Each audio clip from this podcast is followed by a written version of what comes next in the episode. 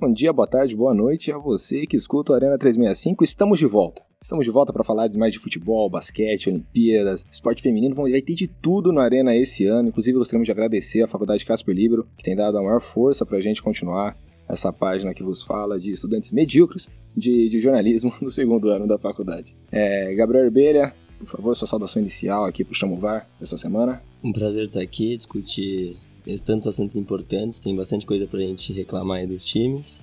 e vamos em frente aí. Também estamos aqui com a presença especial né, de Léo Amaral fazendo sua estreia em podcast. Presente.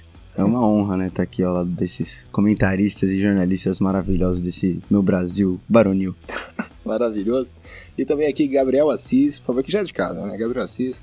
Muito bom estar aqui, muito bom estar aqui na companhia de um apresentador que fez esse elogio de chamar a gente de medíocre.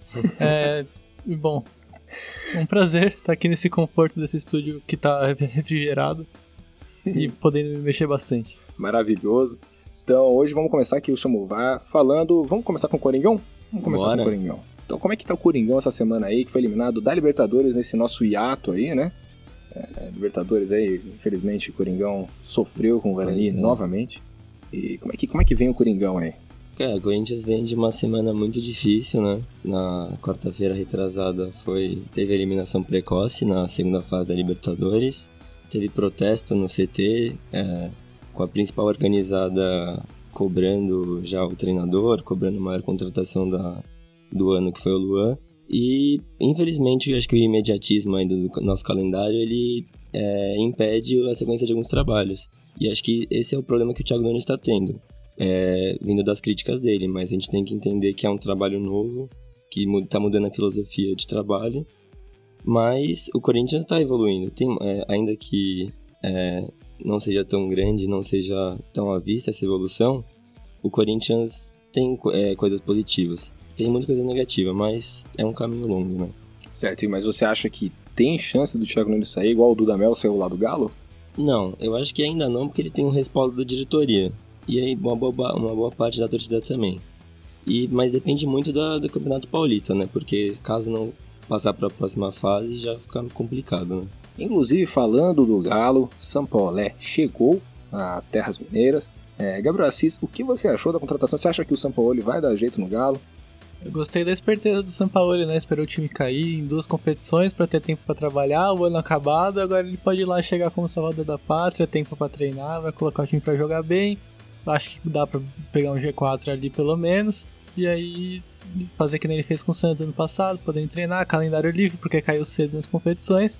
Ele podia ter aceitado no começo do ano, mas aí agora ele pode chegar como salvador da pátria bonito. Você acha, você acha que o Atlético com esse time, que foi eliminado do Afogados, foi eliminado de todas as competições que tinha, que mesmo se ganhar o brasileiro não consegue salvar o orçamento? Você acha que esse Atlético chega ao G4 com o São Paulo? Ah, a conta vai chegar depois, mas o time, o elenco tá, tá bom até. O elenco bem moldado para as coisas dele. Tem dois laterais que são fortes no ataque, ele tem os volantes que sabem jogar, ele, ele tem ali os pontas também que gostam de, de chutar pro gol, de chegar na área, ele pode acumular bastante gente no campo de ataque. Zagueiro jovem consegue jogar bem avançado ali no meio campo, então no fim das contas ele tem um elenco que é bem moldado para ele, tempo para trabalhar, então acho que vai, vai, vai ser um time competitivo. O problema é mais o contexto mesmo que ele escolheu para vir e a grana do Galo que não vai dar conta de pagar ele, nem os reforços que ele já pediu. E falando também de reforços, de gente que veio com muita expectativa, o torcedor ficou um pouco é, abismado né, com, com, com, o time. O São Paulo, como é que tá vendo, Léo? O Pato vai vir com força agora? Ah, o Pato tá mais forte do que nunca, né? Ele entrou pro mesmo bonde dos carecas de adulto Ney e agora juntos vão fazer um estrago na vida fora. Mas eu acho que ainda tem uma coisa que incomoda muito o, o São Paulo e isso é uma coisa que tem sido um problema não, não de hoje, que é a torcida. O torcedor, o fato do torcedor estar tá muito impaciente, com muita raiva há muito tempo, tem sido um problema. O São Paulo venceu a Ponte Preta ontem por 2 a 1 em casa, jogando bem. Era um jogo que claramente poderia ter sido um jogo de 4 a 0, talvez 5 a 0, pelo que o time do São Paulo estava jogando. Mas acho que o Diniz foi, acabou sendo infeliz com algumas substituições que tiraram um pouco da intensidade do time. Em contrapartida, 2 a 0 jogando em casa, com o time jogando bem, mantendo a posse de bola do jeito que o Diniz sempre gostou. É, não tinha motivo pelo qual, com um a mais ainda, o time da Ponte perdeu um, um lateral esquerdo, se não me engano. É, não tinha por que continuar com toda a intensidade do mundo, não, não tinha motivo para continuar dessa forma, talvez ainda forçar, acabar acontecendo de forçar uma lesão, que foi o que aconteceu com o Vitor Bueno, que sentiu um pouco e saiu, o Igor Gomes também, tendo em vista que quinta-feira tem um confronto pelo primeiro jogo da fase de grupos da Libertadores, mas o dinizismo, né? Apaixone-se você também. É uma questão de tempo até a torcida aceitar e deixar ele trabalhar em paz. Maravilhoso. Então o dinizismo veio para salvar o São Paulo. Falando agora também de treinadores que são conhecidos pela sua filosofia de trabalho, não são muito fortes, vamos falar do Verdão, o Palmeiras que teve um clássico no, meio, no fim de semana, né? 0 a 0 contra o Santos. Gabriel Assis, o que você achou? O que você está achando, na realidade, da, da, atuação de Vanderlei Luxemburgo, né? Que foi muito criticado no começo, né? Queriam muito São Paulo, inclusive conheço pessoas que, que, que reclamaram né, de, de Vanderlei Luxemburgo. E parece que o Vanderlei não está deixando a desejar. O que, que você está achando do, do trabalho? Se você conhece essas pessoas, depois você me apresenta. Mas no fim das contas, o Vanderlei tá surpreendendo. Ele veio com uma pegada totalmente diferente do que ele tava no Vasco. É, realmente querendo ser aquele Vanderlei ofensivo dos velhos tempos. É um Palmeiras totalmente diferente, com, com todo aquele pessoal da base, prezando mais por uma qualidade de jogo do que vinha sendo, tentando sair um pouco daquela loucura que era o Palmeiras de pressão pura e se preocupando mais em produzir futebol com calma. É, também é uma revolução, não talvez não tão profunda quanto a do Thiago Nunes no Corinthians, mas ainda assim uma revolução que demanda tempo.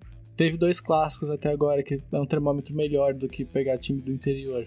É, contra o São Paulo foi um 0 a 0 jogando bem, pressionando, dominando o São Paulo, enquanto contra o Santos já foi mais estranho ali, foi inferior em muitos momentos do jogo, apesar de ter conseguido boas chances no segundo tempo. É, mas já foi uma atuação que tiveram mais críticas. Agora vai, vai enfrentar o Tigres na Libertadores vai começar de verdade o ano, vai ter um, vai ter ali um calendário mais apertado nesse mês de março, vai ter vai conciliar Libertadores com Paulista chegando nas fases finais e depois o mata-mata a gente vai ver melhor, mas as contratações foram duas só, mas foram boas. É, o pessoal da base está dando conta, todo mundo no ano. Não tem um jogador esse ano que jogou mal o tempo inteiro, que em algum momento já teve um bom momento. O Vanderlei já viu como pode aproveitar. E tá usando o Paulista para fazer teste, então acho que é um Palmeiras mais calmo, e mais consciente do que vinha sendo nos outros anos. É um processo longo também, para quem sabe no segundo semestre aí sim dá uma deslanchada, como todo mundo espera. Então vamos falar então desse clássico que você muito bem citou, né, passando um pouco pela situação do Santos, né, o time da Vila Belmiro, é, que teve uma grande expectativa com o trabalho de Gesualdo Ferreira, né, o português veio com status é, de ídolo nas terras lusitanas, né, é, foi, foi treinador do, do Porto, é, rival direto do Jorge Jesus, e não tem mostrado é, ao, ao, que veio, né? É, em suas entrevistas coletivas falava da ofensividade do Santos e o time não marca três jogos. É, assim, todos sabemos que o elenco do Santos é limitado. Todos sabemos que né, não temos um camisa 9 decente, um camisa 10 decente, mas o São Paulo fez esse time chegar na vice-liderança. Né? Então, é, qual a sua opinião sobre, sobre o Santástico, Gabriel Ribeira? É, eu não duvido nada da, do Gesualdo Ferreira por causa da história dele. Tanto que todo mundo fala que Mourinho, por exemplo, era um discípulo do Gesualdo. Mas tá bem claro que ele é, tá desatualizado. É, é nítido isso. Principalmente por causa do DNA principal do Santos, que é ofensivo. O Santos tem 6 gols em 7 jogos, se eu não me engano. É, mas a, a diretoria tem uma parcela grande de culpa nisso. Porque ela não investiu em reforços é, acho que mais de um ano e meio o Santos não tem um centroavante de nome, de peso. Acho que nenhum deu conta depois do que, que o Ricardo Oliveira saiu. Foi o Ricardo, né? É, foi o Ricardo. É. E tanto que depois, vê como a, a, os dirigentes brasileiros são bons. É, o Ricardo Oliveira saiu de graça e o o, Santos queria recontratar depois no final do ano. Você vê como é que os dirigentes brasileiros são bons. Três meses antes do Ricardo Oliveira sair de graça, ele recebeu uma proposta da China, na qual ele tinha ficado muito bravo com o Santos, porque o Santos não tinha liberado. E aí o José Carlos Pérez assumiu né, a, a diretoria e mandou embora ele de graça pro, pro Atlético Mineiro. Então, é, é. Você, são essas situações do Santos que você não consegue entender. É, esses dias eu estava, inclusive, conversando com alguns torcedores santistas é, você não consegue lembrar de quatro presidentes do Santos, dos últimos quatro presidentes, nenhum teve um retrospecto bom. Uhum. Nenhum. Você tem o Pérez, que está sendo sempre polêmico, que por mais que falem que ah, não, ele está pagando as dívidas, é, ele sempre está envolvido em polêmica com o jogador, sempre faz alguma besteira. Você tem o Modesto Roma, que né, não preciso nem falar nada, o Modesto deixou o Santos numa dívida gigantesca. Né? Você tem o Laor e o Odílio, então, o Odílio saiu com status muito ruim da, da Vila Belmiro. E o Laor, até hoje a gente não sabe direito o que, o que aconteceu ali na história. E, e todo mundo fala que o ambiente político do Santos é um dos mais complicados que tem. Tanto que a oposição parece que sempre quer derrubar a situação e ninguém quer o bem do Santos realmente. É, então você, e você tem uma situação péssima. O Santos é um dos maiores times do país que é, a Vila Belmiro tá dando 4 mil torcedores, 3 mil torcedores. Jogo contra a Inter de Limeira tem 3 mil torcedores na, na Vila. Não dá para o Santos mais pensar em ficar centralizado na cidade de Santos.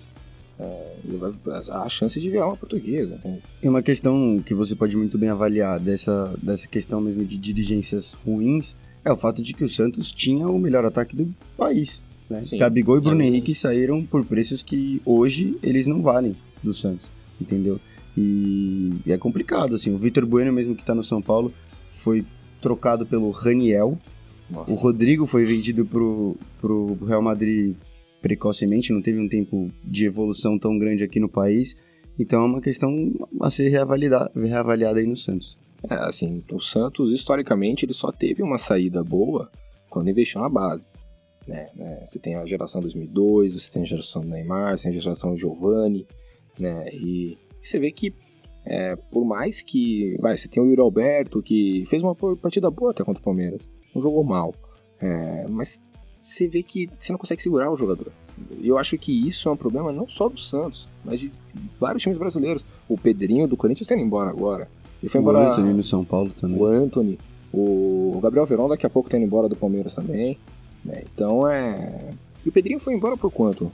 É, pelo mesmo valor que o Haaland saiu do Borussia Dortmund, 20 milhões de euros. 20 milhões de euros. Uhum. Você a vê... diferença é que o Pedrinho tem um prospecto para ser aí melhor do mundo e o Haaland é só qualquer jogador mediano. E o Pedrinho é mais forte também. O Haaland, é, o Haaland realmente, eu acho que se ele conseguir fazer um gol a cada 5, 6 partidas, dá. É, acho que dá pra. Talvez. Acho que tem um prospecto bom. E eu, eu acho que é uma disputa interessante entre Uribe e Haaland. Se a gente colocasse os dois a 50 km por hora, quem ganha? Mas, enfim, vamos falando então de Champions, inclusive. É, o, o Borussia Dortmund jogou contra o PSG, né, fez um jogaço, inclusive. Haaland que caixa do Haaland de fora da área, né? É, no ângulo do, do goleiro. O que, que você achou do jogo, Gabriel Assis? Fala pra gente. Borussia que vinha numa temporada bem irregular, agora tá crescendo um pouco, muito pela chegada do Haaland, que tá dando os gols que estavam faltando pro Borussia. É, fez uma partida um pouco surpreendente porque o PSG tá sendo pintado como favorito e parece que é mesmo, é um time que é muito mais consistente do que foi em todos os anos de, de investimento que eles têm até já há quase 10 anos. E, mas mesmo assim o Borussia em casa conseguiu dominar o jogo, foi bem melhor. Demonstrou ali um nível que a gente esperava do Borussia no começo da temporada, mas que ainda não tinha aparecido. É, o Borussia investiu bastante no começo do ano, lembrar que trouxe o irmão do Hazard, trouxe o Julian Brandt, trouxe agora trouxe o Haaland, enfim, trouxe o lateral esquerdo da seleção alemã, o Schultz. Então, no fim das contas, é um time que a gente esperava bastante e que agora parece que está demonstrando um nível melhor. É um time que joga muito parecido da época do Klopp, com muita velocidade, um time que chega muito rápido no ataque, consegue recuperar a bola muito rápido. E chamou um pouco a atenção também os vacilos do PSG nos gols. Se você pegar os gols de novo nas imagens abertas do campo, você vê que o PSG assim tava, tava posicionado, tava bem posicionado, mas a, a ter uma leitura de jogo e conseguir é, pressionar a bola mesmo, pressionar os jogadores do Borussia que estavam trocando passes, eles não fizeram. Uhum. E até chama um pouco a atenção, porque era o meio campo de Verratti e Gueye, que, que tem como principal característica essa marcação mais forte. Você vê o Thiago Silva e o Marquinhos acabaram que ficaram meio expostos e não conseguiram, se perderam um pouco nas movimentações ali também.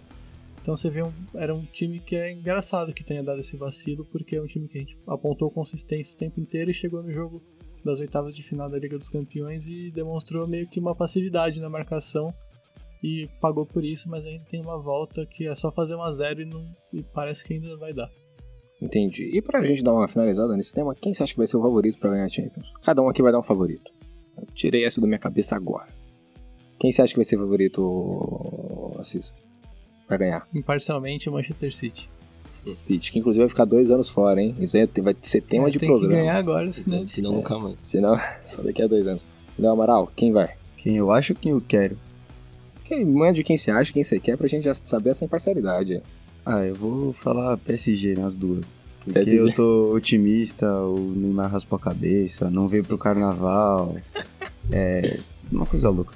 Entendi. Você acredita no Ney adulto? Eu acredito, eu acho inclusive que no jogo contra o Borussia Dortmund ele teve uma atuação, não uma excelente atuação, mas ele teve uma, uma, atuação de 10, assim, ele, ele toda hora que a bola chegava nele ele tentava criar de alguma maneira, ele tem uma sintonia com, com o Mbappé dentro e fora de campo que chega até a lembrar um pouco, bem de leve, épocas de Neymar e Ganso, talvez ali chutando longe. Empolgou. Neymar e Messi. Eu tô empolgado. Empolgou, tô empolgou, iludiu. Iludiu. Fe, fez pior aí que você no carnaval. Iludiu vários corações aí. Vamos lá, Gabriel Herbelha, fala pra gente. Bom, quem eu quero é minha zebra querida Atalanta, mas... Nossa senhora! Ah, no mata-mata, por que não? Time ofensivo. Verdade, verdade. Mas eu tô gostando muito do Bayern. Não, não, duvido que fique na Alemanha esse título. Se até a Croácia conseguir chegar na final da Copa do Mundo, porque é um Atalanta. Quem dirá um Atalanta? Melhor ataque da Europa. Verdade, verdade. Eu vou ficar com o Borussia, hein? Acho que o Borussia, oh. acho que o Haaland vai ser é, o grande destaque dessa Champions aí. Adulto Ney, é, ainda falta muito feijão para chegar no Haaland. Brincadeira não, mas é... Mas, assim, o adulto Ney tem deixado a desejar e o Haaland é muito focado. O Haaland, sabe, ele faz gol de qualquer jeito, cara. É impressionante. Parecia uma máquina de lavar roupa dando um tiro no, meio do campo? Parecia. Mas foi rápido. Certo. É, quem é Haaland? Haaland já veio descer até o chão de perna quebrada no carnaval em Salvador. Verdade. É. Já Quanto... recebeu a DM da Anitta. Quantos gols o Haaland fez com o São Caetano? Deus. Exatamente. Quantos gols? Já ganhou copinha? Nunca ganhou copinha. Nem o Neymar. Nem o Ney. Mas... Se o Haaland tivesse nascido em Goiânia, você ia falar a mesma coisa? É, não sei. Se o Haaland nasce em Goiânia, ele fazia dupla sertaneja com alguém. Verdade, verdade. Então, pra gente finalizar esse chamovar aí que marca a nossa volta, certo? Gostaríamos de novo de agradecer à Faculdade Casper Libre, inclusive se você está nos ouvindo, estiver pensando em prestar vestibular, eu posso lhe garantir que a Casper dá força para os projetos é, que você pensar, te dá todo o equipamento necessário, todos os, todo o suporte que você precisa. Então pense, pense bem, pense na Faculdade Casper Libero e gostaria de agradecer a presença de todos vocês, Gabriel Assis, Léo Amaral, Gabriel Herbeira, você que nos ouviu. E é isso aí, muito obrigado, abraço, tchau, tchau.